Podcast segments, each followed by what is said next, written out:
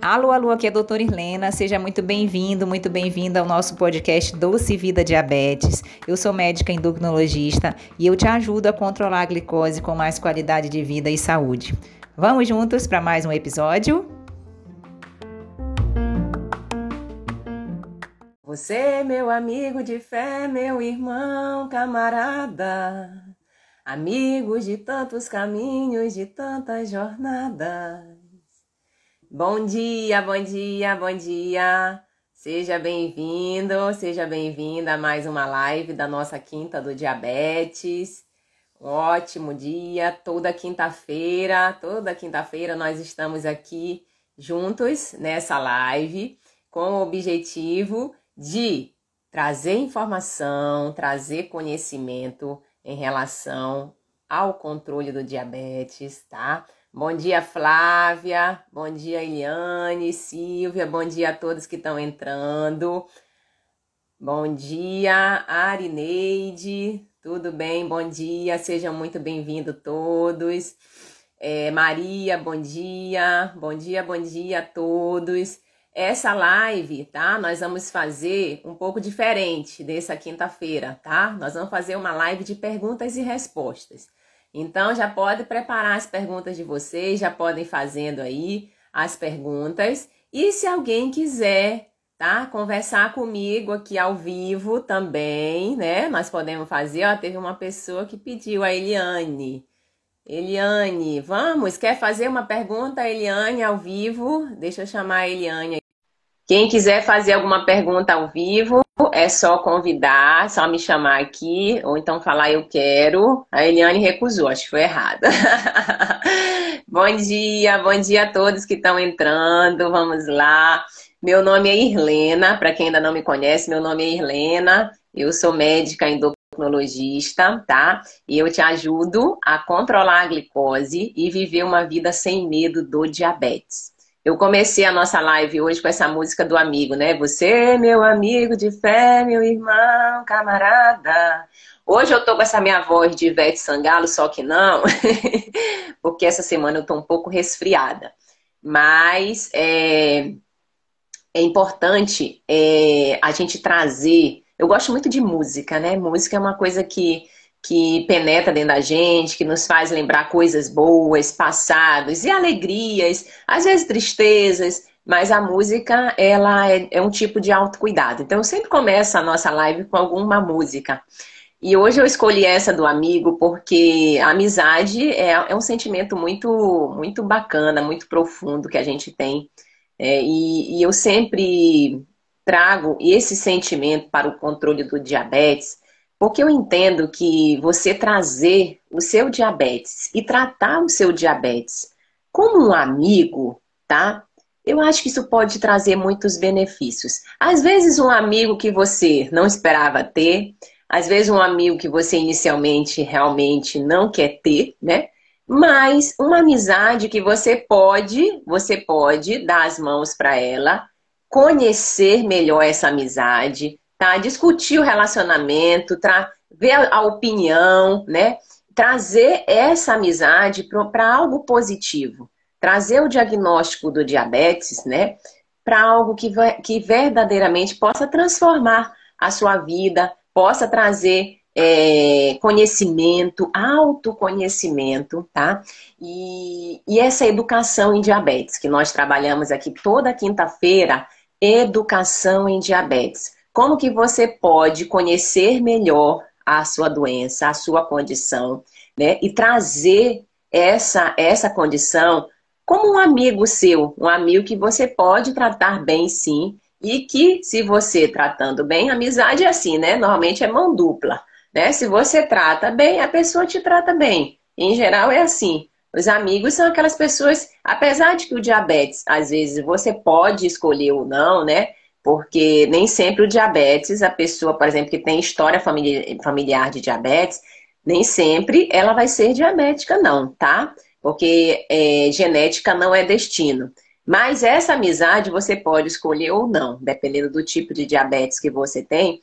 Mas sempre você pode abarcar isso das mãos, conhecer melhor a sua condição, conhecer melhor a sua doença e trazer isso sim como algo positivo para a sua vida, tá? Eu também, eu sempre falo isso e eu acho que é importante a gente dar os exemplos. Eu também sou portadora de uma doença é, crônica, no caso a minha é uma doença autoimune, e depois que eu descobri a minha doença, eu, eu, claro que no início a gente fica chocado, a gente, a notícia é muito impactante, né? Na época eu estava amamentando meu filho, eu chorei demais, achei que eu não pudesse, não pudesse mais amamentá-lo. A gente pensa que vai morrer, aquela coisa toda, né? Depois que a poeira baixa, tá? E você consegue trazer, trazer essa, essa situação difícil para algo que possa transformar a sua vida, a sua rotina como pessoa, como indivíduo, para com a sociedade, isso ajuda demais, tá? Então, assim, hoje eu posso dizer que essa, a doença que eu tenho me transformou numa pessoa muito mais forte, muito melhor. Inclusive, o fato de eu estar aqui hoje se deve também ao fato de eu ter essa doença autoimune, tá? Então, é, é, é, a gente transformar, né? Fazer do limão, que é azedo, que ninguém gosta de chupar, uma limonada que aí já agrada a muitos. Tá? Então, realmente, é, é nesse sentido que a gente deve pensar essa condição do diabetes como uma doença crônica, né? Esse limão azedo aí, que ninguém gosta de ter o diagnóstico, mas que você pode transformar aí numa limonada e você pode sim viver uma vida com, com a glicose controlada e sem medo, sem medo do, das, das complicações, sem medo do que o diabetes pode trazer para sua rotina, tá? Então, é, para quem está entrando agora, um bom dia, viu? Hoje a nossa live vai ser de perguntas e respostas, tá? Então, se você tiver alguma dúvida, pode escrever aí. É, se, deixa eu ver se eu consigo fixar aqui perguntas e respostas. Eu não sei como é que fixa, deixa eu ver. Perguntas e respostas. Se você tiver alguma dúvida, pode escrever aqui nos comentários. Ou então, se quiser falar comigo ao vivo também, é só solicitar, tá? Que a gente chama você, a gente bate um papo aqui, conversa e, e coisa. Eu não sei como é publicar, fixar comentário, acho que é isso. Ah, é aqui, consegui. Perguntas e respostas. Pronto. É, precisamos muito ouvir palavras de otimismo, precisamos muito. A Eliane está falando. Ô, Eliane, é isso. Eu acho que é bem isso, tá? A gente é, ter, né, as palavras, elas começam muito daqui, ó, dos pensamentos, tá? Então, é, não é aquela psicologia da pessoa, às vezes a pessoa diz, ah, isso é psicologia barata, de pensar positivo, só tem que pensar positivo, não, né? Os pensamentos dominantes que você tem, sejam eles positivos ou negativos, eles coordenam todo o seu dia a dia, coordena os seus sentimentos, coordena as suas palavras e, consequentemente, também coordena as suas atitudes. Então, por isso é muito importante você, né, é, ouvir a voz. Qual a voz que você está ouvindo dentro da sua mente, dentro do controle da sua glicose? a voz que te fala que você vai conseguir, que vai dar certo, que, que as coisas vão evoluir bem, que você vai poder encontrar um médico legal para você, uma nutricionista, que você vai dar conta do seu tratamento, que você pode sim viver uma vida feliz com diabetes, ou a voz que fala o oposto disso, tá? A voz que a gente mais alimenta é aquela voz que coordena sim as nossas palavras, que coordena as nossas atitudes. Então preste bem atenção qual é a voz que você está alimentando dentro da sua mente. E essa, essa, essa voz, essas vozes internas, eu vou te dizer que às vezes elas são até mais, com certeza, mais poderosas do que as, do que as vozes externas, que também nos influenciam bastante. Tá? Mas você não se deixar influenciar pela, pelos pensamentos sejam eles, esses pensamentos negativos de autodestruição, de sabotagem, que a nossa mente vem também, tá? Eu, eu falo muito de positivismo, né? De positividade, que você precisa ouvir a voz mais, mais alegre da sua, da sua mente, mas eh, eh, nem todo não é 100% assim, né? Tem dia que a gente pensa besteira, claro, tem toda, acho que é toda hora. Só, qual é a diferença? É quando você está pensando alguma coisa que não é positiva, negativa, você trazer o seu pensamento. Você dizer, que isso, Helena? Eu, tem hora que eu falo, que isso, Helena? Por que você está pensando isso? O que isso tem a ver com você? Né? O que isso tem a ver com a sua vida? Tá? Então para com isso, vamos lá, vamos fazer outras coisas, vamos ouvir uma música, vamos, vamos brincar com os filhos, vamos trabalhar, vamos estudar, vamos conversar com alguém, entendeu? Vamos se fazer um elogio também, sabe? A gente desvia o foco para outras coisas, tá? Porque é muito importante a gente saber que não é linha reta. Não existe linha reta em nenhum caminho da gente, né? É, sempre vai ter obstáculos, sempre vão ter caminhos tortuosos, curvas sinuosas, tá? E a gente é justamente nesses obstáculos, nessas curvas sinuosas, nesses caminhos, que nessas adversidades que muitas vezes a gente não espera da vida, é que a gente cresce. É que a gente cresce, a gente se desenvolve, a gente fica mais feliz. Eu vou beber água aqui de vez em quando na nossa live, porque realmente eu estou muito gripada essa semana. Não é Covid, tá? e, mas eu, eu, eu vim porque a gente tem esse compromisso, né? Toda quinta-feira. Deixa eu ver se alguém fez alguma pergunta, que eu já falei demais aqui. Hoje eu não quero falar muito, não. Quero mais responder as perguntas. Olha, a Maria falou aqui: sou paraense, trabalhei na Transamazônica quando jovem. Fui vacinada duas vezes de febre amarela.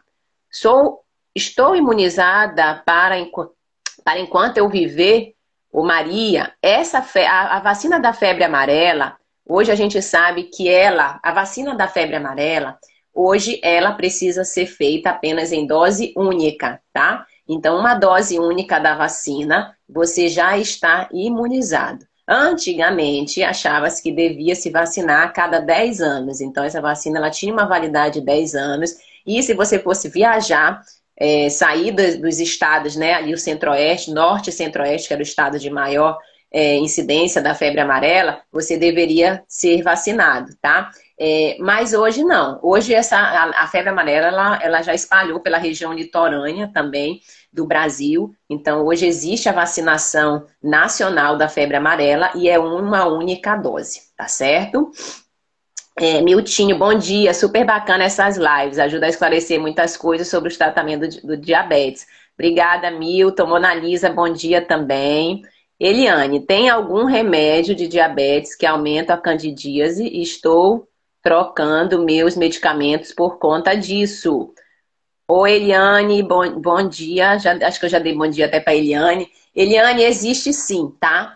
É, tem uma classe muito nova de remédios dentro do controle do diabetes, tá?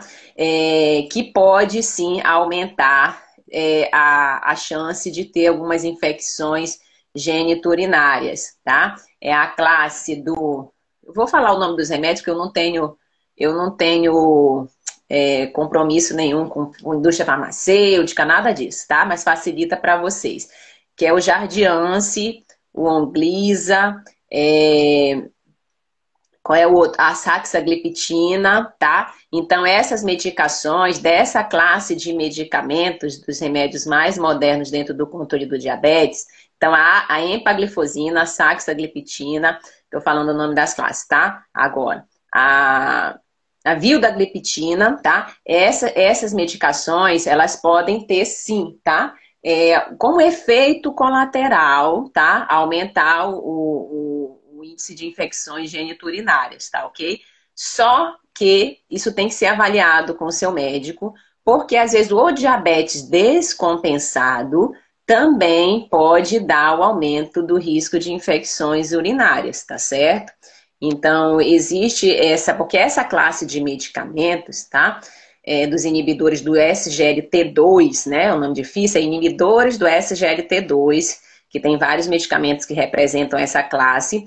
É, eles podem ter como efeito colateral esse aumento de infecções geniturinárias, porém, é uma classe muito moderna dentro do controle do diabetes. Elas eliminam de forma inteligente o açúcar através da urina, tá? Por isso, muitas vezes, por eliminar açúcar, controlam melhor a glicose e também fazem com que as pessoas percam peso. Porque se elimina açúcar em excesso, esse açúcar também quer dizer calorias, e essas calorias também fazem com que o balanço da energético, né, da perda de peso, ou seja, você eliminar e gastar mais do que com, e comer menos, faz com que você perca peso dentro do processo, que é um benefício muito grande dentro do controle do diabetes tipo 2, tá? Além disso, essa classe de medicamentos diminui a chance de progressão de doença renal, tá? Nos pacientes portadores de diabetes e o risco de eventos cardiovasculares, principalmente nesse momento, para aquelas pessoas que já tiveram algum evento prévio tá ok? Então, é uma classe moderna, uma classe muito importante hoje, um divisor de águas, não só dentro da, da endocrinologia, mas também dentro da nefrologia e dentro da cardiologia, porque os inibidores do SGLT2, eles também estão sendo usados na cardiologia para pessoas portadoras de insuficiência cardíaca, ou seja, o coração não consegue mais bater da maneira adequada, acumula mais líquido, e que não são diabéticos, não têm o diabetes. Então, é, é uma classe muito boa e que precisa ser avaliada juntamente com o seu médico se há necessidade de suspender ou não, dependendo do caso, tá? Deixa eu ver o que mais aqui. Hoje nós vamos fazer a nossa live de perguntas e respostas, tá? Então podem perguntar. Eu tô meio amarrada aqui na. Peraí, que levantou foi tudo aqui. Então, preciso procurar de dose única. A Maria. É, Maria, a, a febre amarela, você vai levar o seu cartãozinho no posto, tá? Vai levar o cartão no posto e vai ver lá se a dose que você aplicou há anos atrás, né? Se precisa fazer uma dose única, tá? Uma dose da, da nova vacina, mas hoje não. Hoje já sabe que é uma dose só. Então, leve seu cartão no posto para tirar essa dúvida. A Flávia está falando, ó, elimina a caloria juntos, isso aí, ajuda no controle da pressão também. Isso mesmo, Flávia. Essa, essa classe de medicamentos do inibidor do SGLT2, ela é muito moderna dentro do controle do diabetes, tem um custo um pouco maior, tá? Mas é, mas é uma classe de medicamentos que ajuda demais, demais, demais para quem pode usar para quem pode usar, é uma classe de medicamentos maravilhosa dentro do controle da glicose, tá? Então, para você que tem condições de usar esse tipo de medicamento, ajuda muito, tá bom? Deixa eu ver aqui. Olha, vocês estão perguntando bastante, estou gostando. É o caso do Glixambi. O Glixambi, sim, tá? O Glixambi tem dois remédios, né, juntos, tá? Tem a linagliptina, né, que não é dessa classe de medicamentos, mas é uma classe importante porque essa medicação, a linagliptina, ela não afeta a, a questão do ponto de vista renal. E tem a empaglifosina, que é a empaglifosina sozinha, ela é o Jardiance, que é dessa classe dos inibidores do SGLT2. Então, dessa que a gente comentou agora aqui com a pergunta da Eliane, tá? A, deixa eu ver, a Mona Lisa. Doutor, eu faço rodízio das aplicações de insulina, mas meu lugar predileto é a barriga. A insulina aumenta o volume abdominal ou não? É, é, importante essa questão na aplicação da insulina, é muito importante fazer o rodízio de aplicação, tá? Nós, esse ano, esse ano, comemoramos os 100 anos da insulina. E eu ainda vou fazer uma live exclusiva só sobre insulina, que é um assunto muito vasto, mas a gente vai dar uma pincelada nos tipos, na forma de aplicação, no armazenamento da insulina, e vamos tirar dúvidas em relação a tudo isso também. Então, você fazer o rodízio da aplicação da sua insulina ajuda a não formar tipo um caroço que forma que isso impede que a insulina haja dentro do organismo da maneira mais correta. Então faz o rodízio, às vezes escolhe uma área, por exemplo, do abdômen, da região posterior do braço ou da região anterior da coxa, tá? E faz o rodízio ali, ó, a cada, por exemplo, dois centímetros, você vai fazendo a aplicação de um lado, vai, vai furando os pontinhos, né? Cada dois centímetros entre um e outro, passa para outro lado. Isso é bom a gente mostrar, né? Mas aqui tá meio difícil nesse momento, mas quando eu for fazer a live de insulina, eu vou mostrar para vocês. Então, fazer esse rodízio ajuda demais, tá? E eu acho que o que a o que, deixa eu ver, foi a Mona Lisa, foi que per, a foi que perguntou é, se aumenta a barriga. Na verdade, o, a aplicação da insulina, né, o local não aumenta a barriga, não. O que pode faz, fazer é formar esses caroços, né? Na, na região onde você está aplicando muito, e esse caroço, como ele fica mais durinho, não consegue a, a agulha da insulina penetrar da maneira mais correta, tá? O que ocorre, que muitas vezes as pessoas perguntam, isso é uma dúvida frequente. Doutora, a insulina engorda? O que, que você acha? Depende. A resposta é depende. A gente sabe que a insulina ela é um hormônio anabolizante. O que, que é isso? Né? Não é negócio de bomba, de tudo, não. Tá? Até se... Desculpa. Até às vezes usa-se a insulina com esses fins, né, para fins estéticos, mas não é o nosso caso aqui, graças a Deus, tá? Então, a insulina, ela é um hormônio anabolizante que pega o excesso de calorias, tá? E transforma esse excesso de calorias em gordura ou músculo, tá? Então, para quem usa insulina, seja você portador de diabetes tipo 2, né, que precisa da insulina, ou você portador do diabetes tipo 1, que já usa insulina há muitos anos, é muito importante fazer o controle da alimentação, tá? Fazer o controle da alimentação, exercício físico regular. Por quê? Porque se você, na balança energética, né, do controle do peso, se você está comendo mais, tá? Usando a insulina e gastando menos, esse desvio vai para o acúmulo de gorduras. E esse acúmulo de gordura, na maioria das vezes, ocorre em região abdominal. Por isso que às vezes a pessoa tem a impressão, e, e muitas vezes é real, de que a insulina está engordando. Né? Existe esse benefício da insulina fazer esse ganho de peso, e se você consegue fazer uma alimentação balanceada, com exercício físico de fortalecimento muscular, você ganha, consegue, em geral, até ganho de massa muscular em relação quando se usa a insulina. E isso é um dos benefícios que a insulina tem também. Porém, se está só comendo, principalmente uma alimentação rica em carboidratos simples, industrializados, né, em alimentos não saudáveis, muito gordurosos também, essa insulina desvia o trânsito para essa produção, é como se fosse uma poupança, né? Que você vai acumulando, acumulando, e essa poupança, que não é a poupança de dinheiro nesse caso, ela extravasa e tem esse acúmulo de gordura, tanto debaixo da pele, que é essa gordura do, do, do subcutâneo, né? Quanto também, tá? Essa gordura nas vísceras, fígado, coração, as artérias, o pâncreas, é, então, assim, é cuidado, é precisa ter cuidado quando se usa essa insulina, na verdade, para a questão alimentar também, juntamente com a prática de exercício, higiene do sono, porque a gente sempre fala aqui, não é uma coisa só, existe um contexto muito grande que influencia no ganho de peso, tá bom? Deixa eu ver mais, vamos lá. É, não tenho.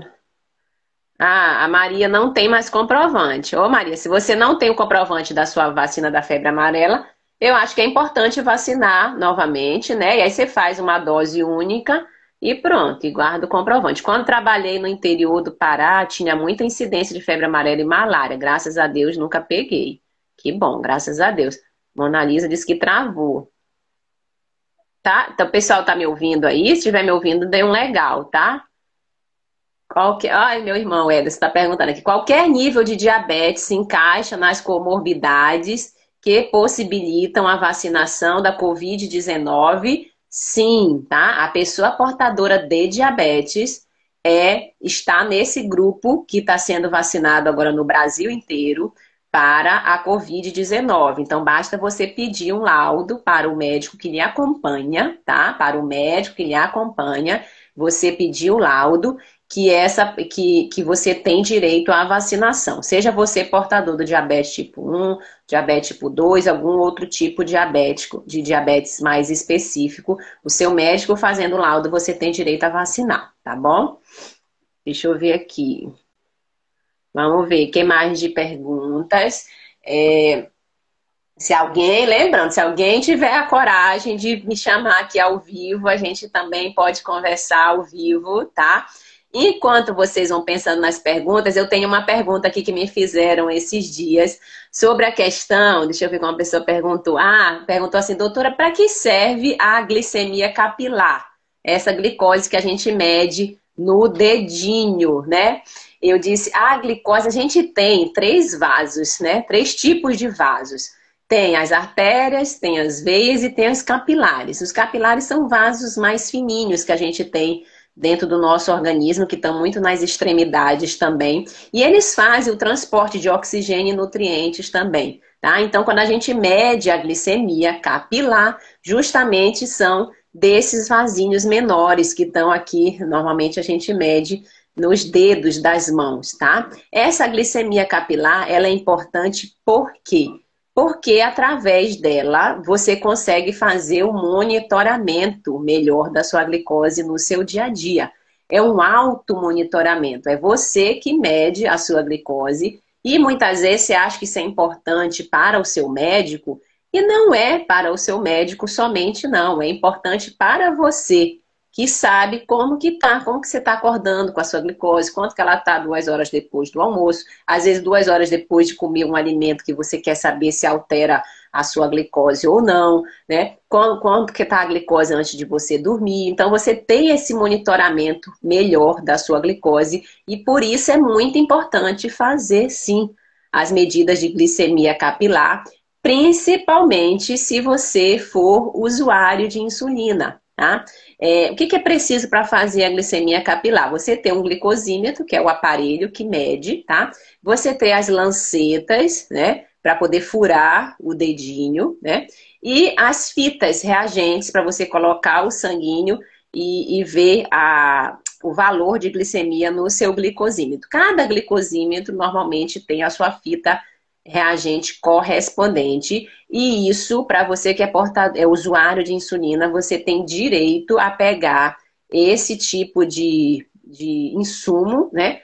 Pelo SUS, tá? Também seu médico fazendo laudo, relatando o seu histórico, o uso da insulina e quantas você quantas vezes você precisa medir a glicemia por dia, você tem direito a pegar isso pelo posto de saúde, pelo SUS, tá bom?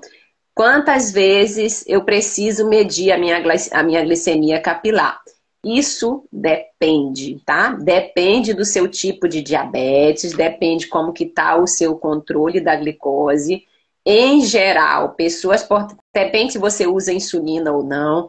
Em geral, pessoas portadoras de diabetes que não usam a insulina, a gente solicita e que estão com a glicose bem controlada, a gente solicita medir pelo menos duas vezes por semana uma glicose de jejum para saber como que está acordando a glicose. Mas se você é portador de diabetes tipo 1, é usuário de insulina, tá?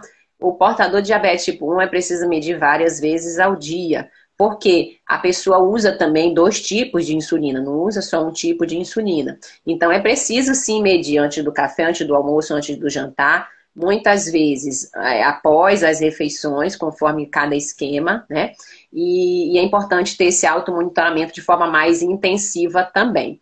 Se você é portador do diabetes tipo 2 e que usa insulina, aí seu médico determina com você quantas vezes é necessário medir ao dia, também se você está usando um ou dois tipos de insulina. Então, isso é muito individualizado dentro do consultório, de acordo com o seu caso e de acordo com o acompanhamento que você está tendo também, tá? Hoje a gente já tem um aparelho muito moderno que é capaz de medir essa essa fazer as medições das glicemias sem precisar furar o dedo, né? Que é o aparelho de monitorização contínua da glicose, que é o Libre, né? O Freestyle Libre, tá? Ainda é um aparelho que você coloca, né? Um, um, sensor, troca esse sensor a cada 14 dias, tá? E tem o aparelho onde você não precisa furar, você apenas passa o aparelho, ou o seu celular, se tiver a tecnologia também, passa aqui próximo do sensor e mede a glicose quantas vezes você quiser e precisar no dia, inclusive dentro do monitoramento mais intensivo, quanto mais vezes você conseguir aferir essa glicose, melhor vai ser o parâmetro para o seu acompanhamento. Não é um aparelho ainda disponível pelo Sistema Único de Saúde, tá? E é um aparelho que, infelizmente, ainda é uma tecnologia, que é uma tecnologia avançada dentro do controle do diabetes, mais onerosa, mais cara, né? Então é preciso é, individualizar e ver com seu médico a possibilidade de usar esse aparelho e se você tem condições também financeiras de manter. Às vezes o Libre também, a pessoa acha que vai colocar e vai gastar aquele valor é, durante muito tempo. Mas às vezes ele tem a função também de você colocar e ver como que está ali, se você não conseguir manter por muito tempo. Ali 15 dias, um mês, dentro do acompanhamento, até regularizar melhor a sua glicose, depois tira. Enfim, isso é muito individualizado, tá? E é importante sempre trocar essa informação com a, a endócrino que lhe acompanha, tá bom? Deixa eu ver, que eu já falei demais. Vamos ver aqui o que, que tem de perguntas. Aqui, deixa eu ver se eu passei alguém. Laudo. Ah, a Flávia está falando a questão da vacina, o laudo apresentar as últimas receitas, tá? Então é importante. Acho que o laudo tem que ter sempre, viu? Porque às vezes eles não estão aceitando só com as receitas, pelo menos aqui em Vitória. O Albino, bom dia, doutora. Qual a diferença entre resistência insulínica e sensível à insulina? É, é, o, o, albino, a, o que, que é a resistência insulínica? Tá? Existe a insulina dentro do organismo, você produz a insulina, tá? E essa insulina não está conseguindo agir no músculo, na periferia, nos órgãos periféricos. Que, quando é que a insulina não consegue agir? Quando ela não pega, não consegue fazer esse transporte da glicose, né, que é o nosso combustível do carro, jogar dentro do tanque, que é a célula, tá? Para poder queimar, produzir energia, a gente fazer as atividades normais do dia a dia. Quando existe essa resistência à insulina, essa insulina ela está presente, muitas vezes presente em grande quantidade, que é o que a gente diz a hiperinsulinemia, tá? É, o pâncreas está produzindo, a fábrica está aumentando a produção da insulina, mas ela, por ela não está conseguindo agir, ela se acumula também e causa um aumento de insulina dentro do organismo. E a principal causa da resistência insulínica é o quê? Excesso de peso. Tá? Existem outras, como o uso de medicamentos, algumas doenças mais, mais, é, mais, mais raras, mas a principal causa é o excesso de peso. E quando você consegue aliar o seu tratamento à perda de peso, você consegue melhorar essa sensibilidade à insulina. O que, que é isso? A insulina ela consegue voltar a fazer a função dela dentro do organismo, tá? Que é pegar a glicose, jogar dentro do nosso tanque de gasolina para a gente poder, poder produzir a nossa energia do dia a dia. Então, essa diferença, né? A resistência insulínica é a insulina que tem, mas não consegue agir tá? E a sensibilidade à insulina é quando ela consegue melhorar essa função e fazer é, esse transporte da glicose para dentro da célula, tá bom? Deixa eu ver aqui, que mais? Vamos ver a Mona Lisa. Doutora, tem o fenômeno do alvorecer. Estou medindo às 3 horas da manhã, raramente está abaixo de 100. E acordo com, e acordo às vezes até com 170. Será que a basal está sendo pouca ou tenho que dividir a dose? Isso aí, Mona Lisa. O que é o fenômeno do alvorecer? O fenômeno do alvorecer, ele ocorre para todos nós, tá? A diferença é que nas pessoas portadoras de diabetes, esse fenômeno do alvorecer que consiste em aumentar alguns hormônios durante a madrugada, como o hormônio do crescimento, o cortisol, a adrenalina, tá? É, esses hormônios, eles causam um pico de glicose, principalmente entre 5 e 8 horas da manhã, que é no início do dia, na verdade, né? Esses hormônios, eles aumentam para quê? Para a gente poder acordar, para a gente poder despertar, tá? Então, é natural que ocorra esse fenômeno em todos. Nas pessoas portadoras de diabetes, por conta muitas vezes dessa questão da resistência insulínica, ou então às vezes da falta da insulina dentro do organismo, quando ocorre esse pico da glicose por esses hormônios produzidos pelo nosso próprio corpo, não consegue baixar essa glicose depois. E aí a pessoa não entende porque acorda com a, dorme com uma glicose boa e acorda com uma glicose alta quais são algumas estratégias né, que podem ser feitas para poder é, melhorar essa questão do fenômeno do alvorecer, que é quando a glicose acorda mais alta, tá? Você precisa medir, como a, a, Mona Lisa está fazendo, precisa medir a glicose às 3 horas da manhã e antes do, do de acordar, para justamente chegar a esse diagnóstico, tá? Do fenômeno do alvorecer.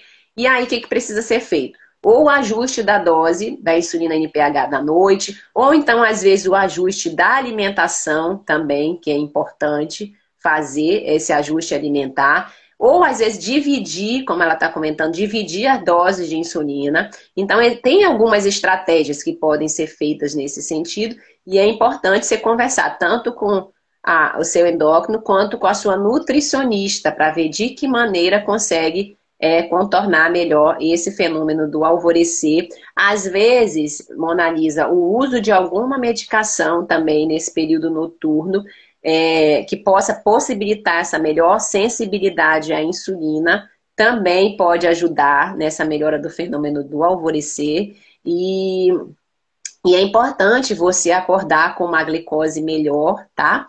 Por quê? Porque se você já acorda com uma glicose melhor, a tendência no decorrer do dia é ela continuar melhor também, tá? Mas se você já acorda com uma glicose alta, que aí você começa a comer, tomar café da manhã, depois vem lanche, depois vem almoço, etc., a tendência é a glicose só aumentar mais. Então é muito importante fazer esse controle e muitas vezes o ajuste medicamentoso, sim, ele é importante nesse caso, tá certo? Deixa eu ver o que mais, vamos lá, mais perguntas. Quem tiver mais perguntas, pode fazê-las, que hoje a gente está numa live de perguntas e respostas, tá? Então, se alguém tiver alguma pergunta a mais, pode fazer. Deixa eu ver. Eu vou contar para vocês, enquanto vocês pensam aí nas perguntas. Tem alguém que está querendo falar comigo aqui ao vivo? Deixa eu ver quem é. A Nessi. Deixa eu chamar a Nessi aqui. Vamos ver se a Nessi está querendo conversar conosco ou só apertou o botão aí errado. Vamos ver se a Nessi vai atender. Olha, vamos ver. Cadê a Nessi? Vamos ver se vai conseguir entrar. A Nessi está tentando entrar, acho que a internet dela talvez não esteja muito boa. A minha, às vezes, aqui no quarto também ela falha um pouquinho. Vamos ver se a Nessi. Acho que a Nessi não está conseguindo.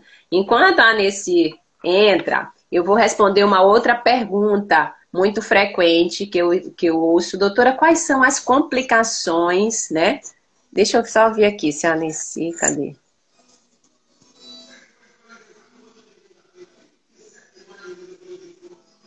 Só um minutinho.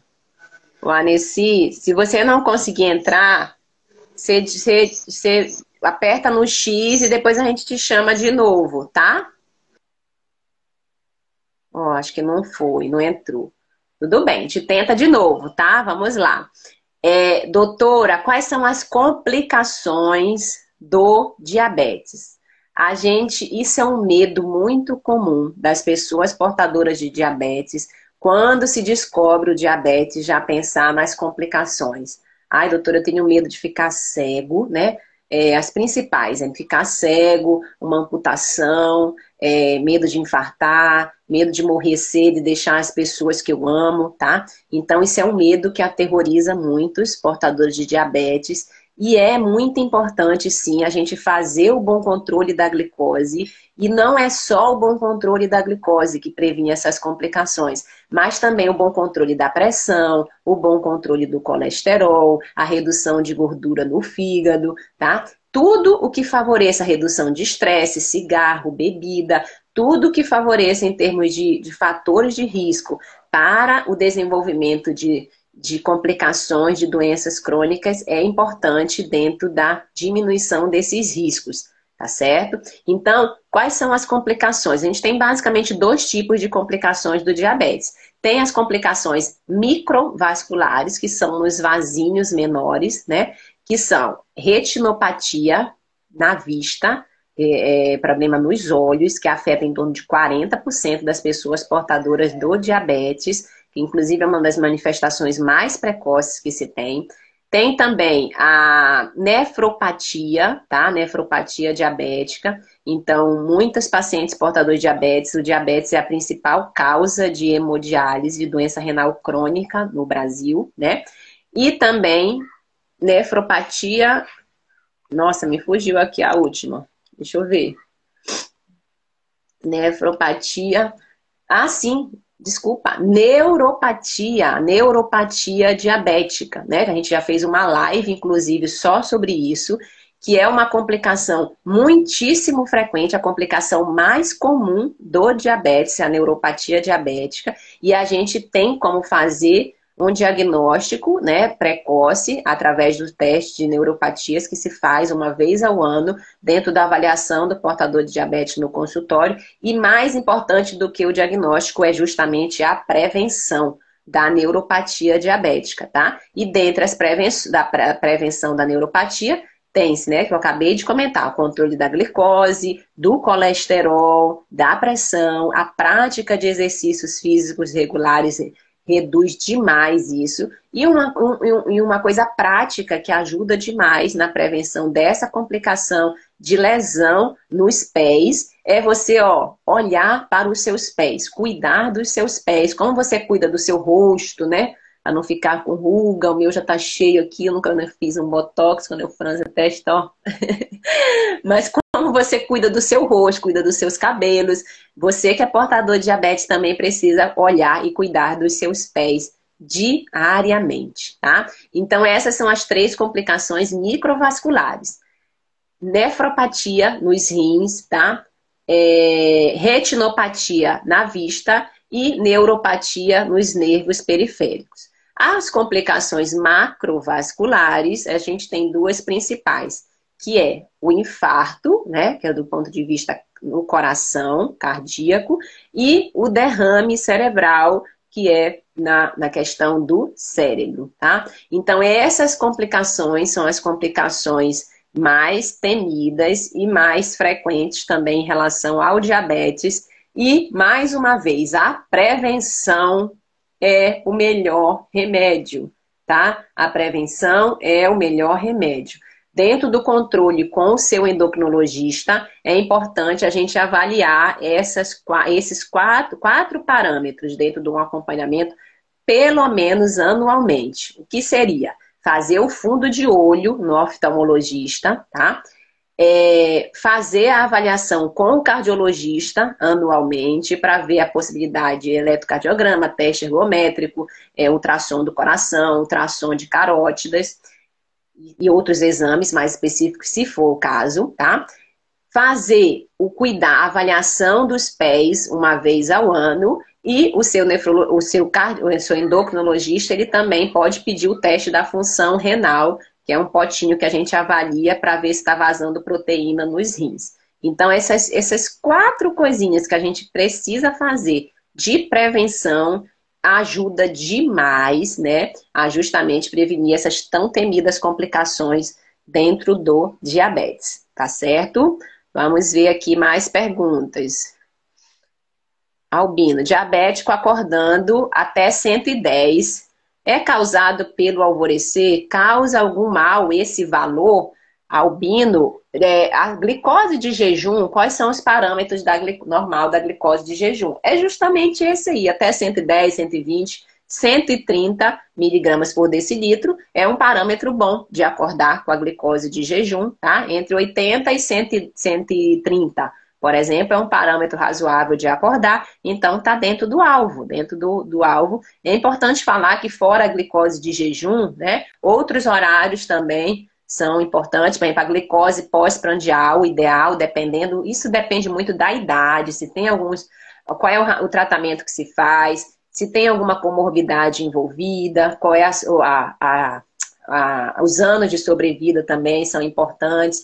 Mas a glicose pós-prandial, que é essa que faz duas horas depois do almoço, até 140, é, sendo bem rigoroso, mas até 180 também é um bom parâmetro, tá? Dependendo de cada caso. E a, a, hemoglobina glicada, que é a média da glicose dos últimos três meses, que também é um outro parâmetro mais prático que a gente tem de avaliação, ela deve estar em pessoas portadoras do diabetes abaixo de 7. É, a gente tem até uma frase que eu botei esses dias dentro das minhas redes sociais, que a glicada de 7 é a de 10 que não desistiu. Vou repetir. A glicada de 7 é aquela de 10 que não desistiu. Então, não desista de ir em busca de um bom controle do seu diabetes, porque quando você não desiste, quando você pratica, quando você coloca em ação todo esse conhecimento que se tem hoje distribuído nas redes sociais, que você pode conseguir é, uma parte disso com o seu médico também, conversando sobre as melhores possibilidades individualmente para você, você vai alcançar esse bom controle da glicose, sim, viu? Hoje, dentro de um parâmetro também mais moderno, dentro do controle do diabetes, a gente tem é, tempo no alvo. O que, que é isso? É através do aparelho Libre, é aquele aparelho que eu falei sobre a questão de monitorização contínua da glicose.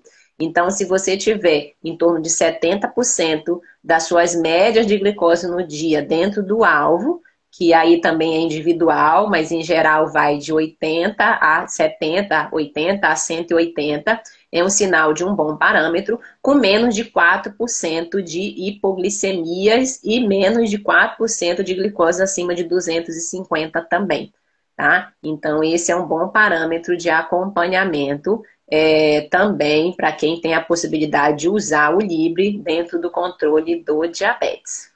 Combinado? Doutora, e as câimbras, doutora, é consequência do diabetes? Pode ser, né? Pode ser devido a esse quadro de neuropatia diabética. Normalmente, com a neuropatia, ela dá câimbras, dá é, formigamento, dá, dá como se estivesse pinicando, né? Os pés, dá dores também, tá? Principalmente no período noturno essa, essa, essas manifestações aparecem, às vezes impossibilitando muitas vezes a pessoa de dormir, de ter noites de sono melhores. Então é importante fazer uma avaliação e ver se isso pode estar relacionado à neuropatia diabética, porque também existem outras causas, né? Por exemplo, para quem usa a metformina, tá? Uma vez ao ano é importante fazer a medida da vitamina B12. Por quê? Porque essa vitamina B12 ela é importante e se ela tiver baixa pode dar quadros de neuropatias também. Então a simples reposição dessa vitamina, se ela tiver baixa, diminui dores, diminui câimbras, diminui sintomas relacionados à inervação dos nervos periféricos. Combinado? Hum, deixa eu ver aqui. Elizabeth está perguntando: criança de 13 anos também tem que fazer esses controles anualmente. O Elizabeth, depende, o diabetes tipo 1, né? Ele depende do diagnóstico, tá? Cinco anos em geral depois do diagnóstico já é importante, obviamente de forma individualizada, fazer esse acompanhamento anual tá? Então, a criança de 13 anos, se ela descobrir o diagnóstico dela agora, é daqui a 5 anos. O médico vai individualizar. Obviamente, do ponto de vista cardiológico, eu particularmente ainda acho precoce, mas é importante seguir a recomendação individual que o médico vai combinar com você, tá? Eu, por uma questão de, de escolha mesmo, eu não, eu não atendo mais o público infantil, né? Que eu acho que é um público que realmente precisa né, de um espaço diferente, de um acolhimento diferente, sabe? São públicos completamente diferentes, então eu não faço mais a endocrinologia pediátrica, mas é fundamental o apoio dos pais, o apoio dos avós, o apoio da equipe multidisciplinar que acompanha essa criança, esse adolescente, nessa faixa etária de diagnóstico do diabetes. É, a gente tem muitos exemplos positivos de pessoas que descobriram diabetes desde a infância e conseguem sim viver uma vida normal, conseguem ter emprego, conseguem casar, conseguem ter filho, porque tudo isso são dores que as pessoas acham, conseguem é, é, fazer uma faculdade, é, são dores que, que a, a, criança em si talvez não tenha essa percepção, mas os pais, os avós ficam muito preocupados em relação a isso, né? E a pessoa, obviamente, com adversidades, né, com maior senso de responsabilidade já desde cedo, porque não tem como fugir disso, tá? Consegue ter uma vida é, feliz, uma vida feliz tendo o diabetes.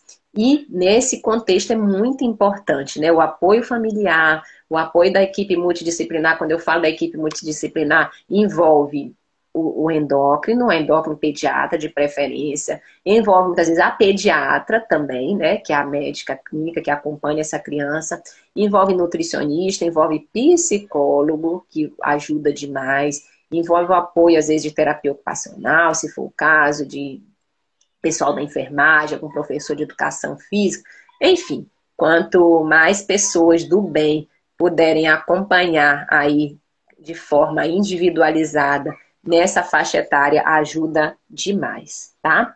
Deixa eu ver aqui. A Ângela. Diabetes tipo 2. É melhor tomar os remédios antes das refeições, principalmente no café da manhã? Ângela, a resposta é depende. Depende da medicação que você esteja usando, tá? Se for remédios mais antigos no controle do diabetes, como é, é o caso das classes das sulfonilureias, né? Que tem a glimepirida, tem a glicazida. Normalmente são, são medicações que se usam antes das refeições, tá? Em geral, antes do café, antes do almoço, antes do jantar, se precisar, tá? Mas, por exemplo, a metformina, que é aquele comprimido grandão, né, que a gente brinca, ela é de sobremesa, tá? A metformina, ela é depois das refeições, tá? Ou depois do café, ou depois do almoço, ou se for aquela metformina de liberação longa, que é a metformina XR, é, ela tem que ser após, o ideal do horário dela é ser após o jantar. Eu até brinco com meus pacientes, porque às vezes tem, tem pacientes que precisam tomar quatro comprimidos, né? Dessa metformina XR de 500 miligramas, tá? Hoje a gente já tem de 850, já tem de 1 grama também, mas essas duas outras doses, elas não são disponíveis pela farmácia popular e pelo SUS. A de 500 miligramas XR é. Então, às vezes a pessoa precisa usar quatro comprimidos. Aí eu digo, se você tomar os quatro comprimidos após o jantar e não ficar me xingando à noite, ah, essa doutora mandou eu tomar esses quatro comprimidos, não sei o que, doutora Irlena, que isso e tudo. Tudo bem, se a minha orelha não ficar esquentando em casa, você vai tomar os quatro comprimidos após o jantar, sim, porque ajuda, como a gente estava falando, nessa maior, nessa, nesse fenômeno do alvorecer, que é, essa, é o fato da glicose acordar mais alta no período da manhã, tá? Então é, é importante a metformina XR ela ser ingerida nesse horário. Se você for daqueles que fica me xingando, aí a gente distribui, né? A gente faz duas após o almoço e duas após o jantar, tá? Mas cada medicação, e hoje as classes mais modernas de medicamentos dentro do controle do diabetes nem tem hora para se tomar, não, tá? Isso aí é de acordo com a sua rotina, com o seu hábito. O melhor, na verdade, horário do remédio é aquele que você toma, né? Que você encaixa dentro da sua rotina e não esquece de usar também, tá bom? Deixa eu ver se tem mais alguma pergunta. Minha avó já está indo embora.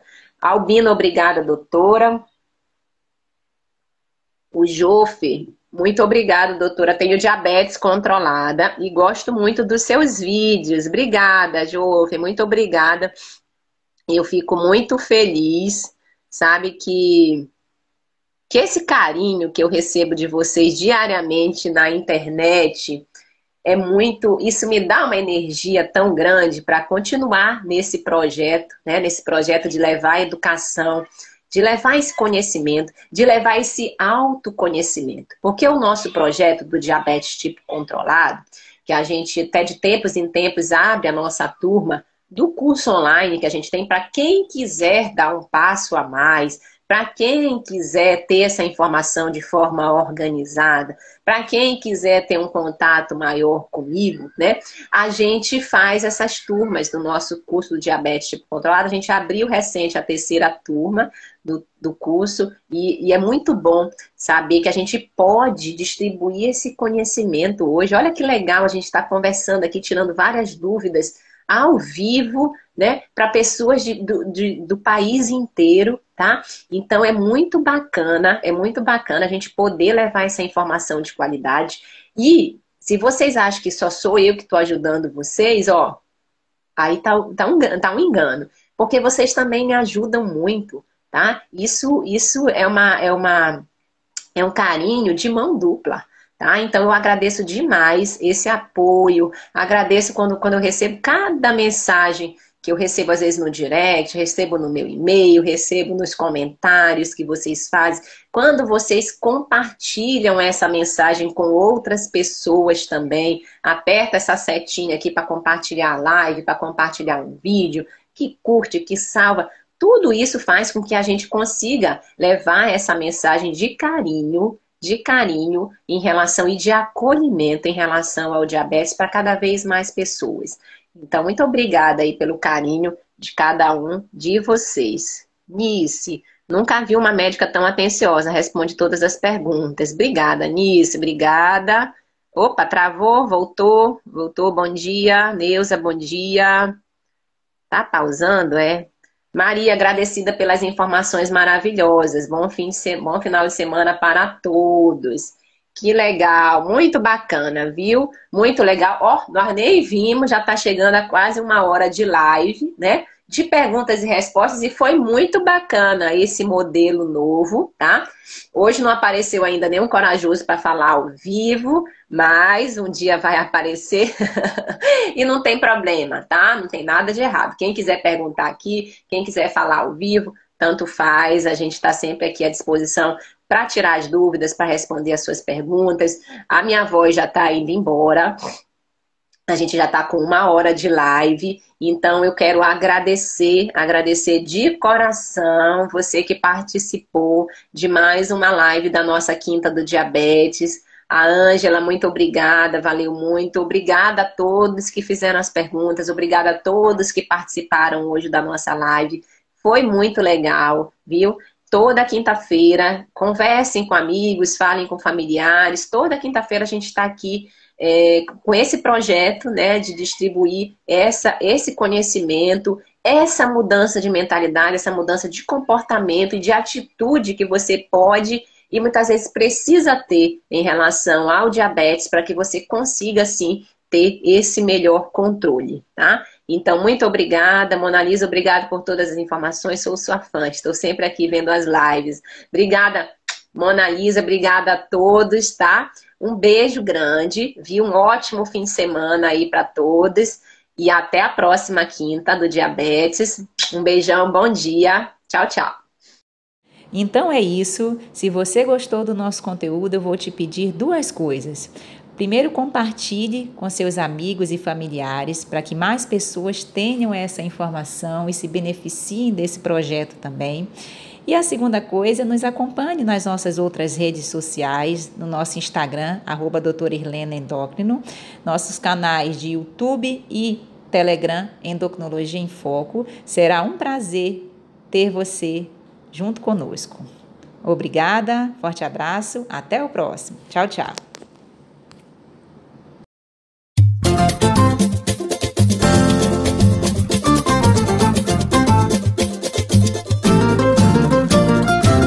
Quem cultiva a semente do amor, segue em frente, não se apavora. Se na vida encontrar sabor, vai saber esperar sua hora. Quem cultiva a semente do amor, segue em frente, não se apavora. Se na vida encontrar sabor, vai saber esperar sua hora.